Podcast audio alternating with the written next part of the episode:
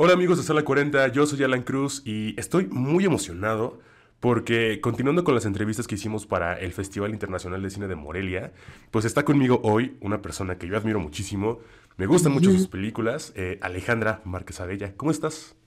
Muy bien, muchas gracias. Gracias por invitarme. Estoy contenta de estar aquí contigo. Perfecto. Oye, pues digo, antes de empezar esta pequeña entrevista, tengo que comentarte que eh, eh, por ahí estuve yo presente en la conferencia de prensa de la película y quería justamente que platicáramos en ese momento, pero no sé si supiste que hubo un poco, eh, un poco desmadre ahí con lo de la masterclass de Iñárritu. Entonces, pues nos pasamos para allá y pues apenas pudimos platicar ya estando de este lado. Pero pues, ¿qué tal? ¿Cómo te la pasaste? ¿Cómo te trató el festival? Muy bien, la verdad, digo, está, ir a Morelia siempre es una dicha, un mm. gozo, ya es como un honor de entrada que te inviten y que y poder estar ahí un poco entre familia, ¿no? Entre pares. Creo que eso es lo que tiene Morelia, estás entre pares. Sí, oye, pues me gustaría comenzar, pues nada más hablando rápidamente de esta película está inspirada en una historia real del el señor Alejo Garza Tames, que fue un empresario y cazador eh, y que luego fue asesinado eh, cuando se enfrentó eh, pues a tiros con una organización que quería quedarse con sus tierras, ¿no? Perfecto. Ahora, la primera pregunta, mm, ¿cómo fue que llegaste a esta historia?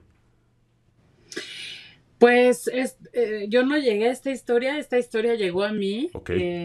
fue Bengala, Gabriel Nuncio tenía un guion que ella había escrito un poco inspirado en esta anécdota y, la verdad es que pronto se volvió más un punto de partida, esta anécdota, que una representación de una historia real, ¿no?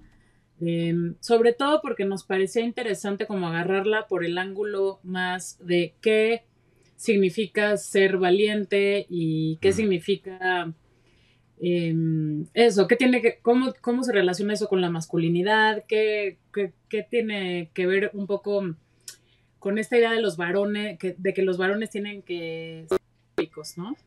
Sí, claro, pues justo, ajá, perdón, continúa. No, no, no, y un poco también, o sea, como que entendimos pronto que esta era una anécdota como bastante arquetípica del western y nos decidimos ir más bien por el camino de jugar con las ideas del western y con los cánones del western para justamente cuestionar esta, este mandato patriarcal sobre los hombres, ¿no? Sí, justo, pues recuerdo que un poquito hablaron de eso en la conferencia de prensa. Eh, aparte, pues también mencionabas que, pues un poco tu trabajo en esta, en esta película fue, digamos, dialogar con las preguntas eh, de quién es la Tierra, ¿no? De quién la trabaja, de quién creció ahí. Eh, ¿Nos podrías explicar un poquito más acerca de esto? Pues como que pronto se volvió un poco como un cuestionamiento sobre el antropocentrismo también, ¿no? Como que siempre nos situamos en, la, en el centro de la experiencia eh, de los seres vivos, ¿no? Como si fuéramos la única especie que habita este planeta. Y un poco también pensábamos eso, como que es, em, don Reinaldo termina siendo un poco como, como la humanidad y su rancho como el planeta, ¿no? Como que estamos en un momento en donde eso podría ser bastante, pues como una comparación bastante interesante. Sí, ahora, eh, algo que me, interesa mucho de tu cine y que lo he visto pues en, tus otras películas es que siempre hay como muchas atmósferas y símbolos. Em, en este caso pues el color rojo es una cosa que está como muy presente en la película. Para ti, ¿qué, qué, quisiste darle, eh, qué, significado le quisiste dar a este color? Para mí siempre es importante jugar con el color como como eso, para dar pistas al espectador, ¿no? Y en este caso un poco el rojo estaba relacionado siempre con la maldad, con quién es malo, y nos servía mucho, eh, o sea, tener este control sobre el, sobre el rojo, nos servía como para justo cuestionar quién es, quién es malo cuándo, ¿no? Porque no todo el mundo es malo todo el tiempo. A veces eres el bueno, a veces eres el malo. Uno cree que siempre es el bueno y que el otro es el malo. Y, y, y eso, el juego con el color nos daba como para pintar o entintar a los personajes en ciertos momentos de, su viaje, ¿no? Por esta, pues por esta como aventura de western que, tiene altos y bajos para todos. Wow. Eh, por ejemplo, igual un poquito relacionado con, esto de los simbolismos y con la pregunta anterior. Eh, noté que me dio mucha curiosidad que en la película había como muchos animales como muy de ese territorio, ¿no? Entonces, como que no pude evitar pensar incluso en, en en la Granja, por ejemplo, ¿no? Que pues finalmente ahí los animales están existiendo, pero al mismo tiempo están estas personas. Eh, ¿Tomaste alguna cosa al respecto de este libro o simplemente fue algo que sucedió? No, fue algo un poco que sucedió. Em, o sea, sí desde el guion teníamos este cuestionamiento sobre el antropocentrismo, ¿no? o sea, como que esta idea de que estamos clavados, y es un poco algo que también hace el patriarcado, o sea, no nada más es oprimir a las mujeres, sino, ¿no? Como de, de em, hacer como más complicada la existencia en el planeta para todos los seres vivos y no se diga en términos de clase, raza, etcétera, ¿no? Como, como que es un sistema que nos oprime a todos, a todas por igual y que además pues está cargando el planeta básicamente, ¿no? O sea, el sistema eh, lo lleva como hasta allá. Y, y, un poco con esta idea, pues fue como, la pregunta era, ¿cómo vamos a hacer la visión animal, ¿no? Ya no es, ya no es la mirada femenina, ¿no? Que también obviamente siempre viene cargada, pero ahora es como la mirada de los animales, la mirada como que no es antropocéntrica, ¿cómo es esa mirada, ¿no? ¿Cómo miran los animales, cómo nos miran, cómo los organizamos también en los animales que son libres y salvajes y los animales que están en cautiverio y que nos sirven para alimentarnos? Y bueno, claro, pues desde ahí podíamos hacer también la observación de todas estas violencias que ejercemos, ¿no? Desde cómo criamos a nuestros hijos, cómo nos alimentamos, ¿no? Cómo, cómo utilizamos a los animales para alimentarnos, de qué formas. Em, sí, un poco era desde ahí que queríamos integrar la mirada animal, ¿no?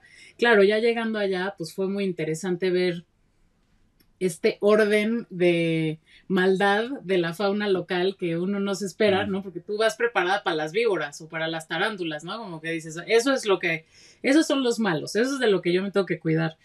Y en realidad pues aprendimos que las tarántulas no hacen nada, que las víboras pues ahí están, pero pues que el sapo ese que sale en la película es el verdadero villano de la zona, ¿no? Ese sí es súper venenoso, si lo tocas, o sea... Entonces eso, vas aprendiendo cómo lo que piensas, lo que ves, no es necesariamente lo que es. No, es, no, es, está, no está adscrito al ser humano, ¿no? Sí justo hablando de esto que me estás contando, de cómo fue llegar ahí, ¿a qué otros problemas se enfrentaron estando en la grabación, bueno, en la filmación de la película? Híjole, pues la verdad siento que la locación era una locación muy remota. Estábamos filmando a 40, en un rancho a 40 minutos de, Linares, en un rancho que estaba en, en Villagrán, Tamaulipas. Y pues eso ya implicaba, digo, para los que somos que vivimos en la Ciudad de México, pues implicaba ir a Monterrey, después a Linares, después al rancho, ¿no? Mm. Entonces era una sensación de lejanía, había temperaturas muy violentamente extremas. Em, la fauna, como te digo, era como todo un rollo también. Y es otro universo, ¿no? También es otra cosmovisión, es otra cosa como que parece que estamos en el mismo país, pero estamos, ¿no? Somos tantas cosas y hay tanto que aprender de ponerse ahí en lugares ajenos. Mm.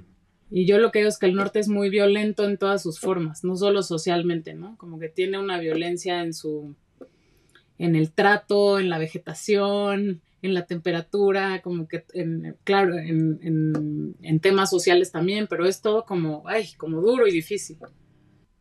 Perfecto. Y la última que te quiero preguntar, que también fue algo que noté muchísimo, es que de una u otra forma esta es una película pues muy diferente a otras cosas que has hecho. Por ejemplo, Las Niñas Bien es una cosa también que está eh, súper distinta a, todo lo que estamos viendo en esta película. Peliculaza, por cierto.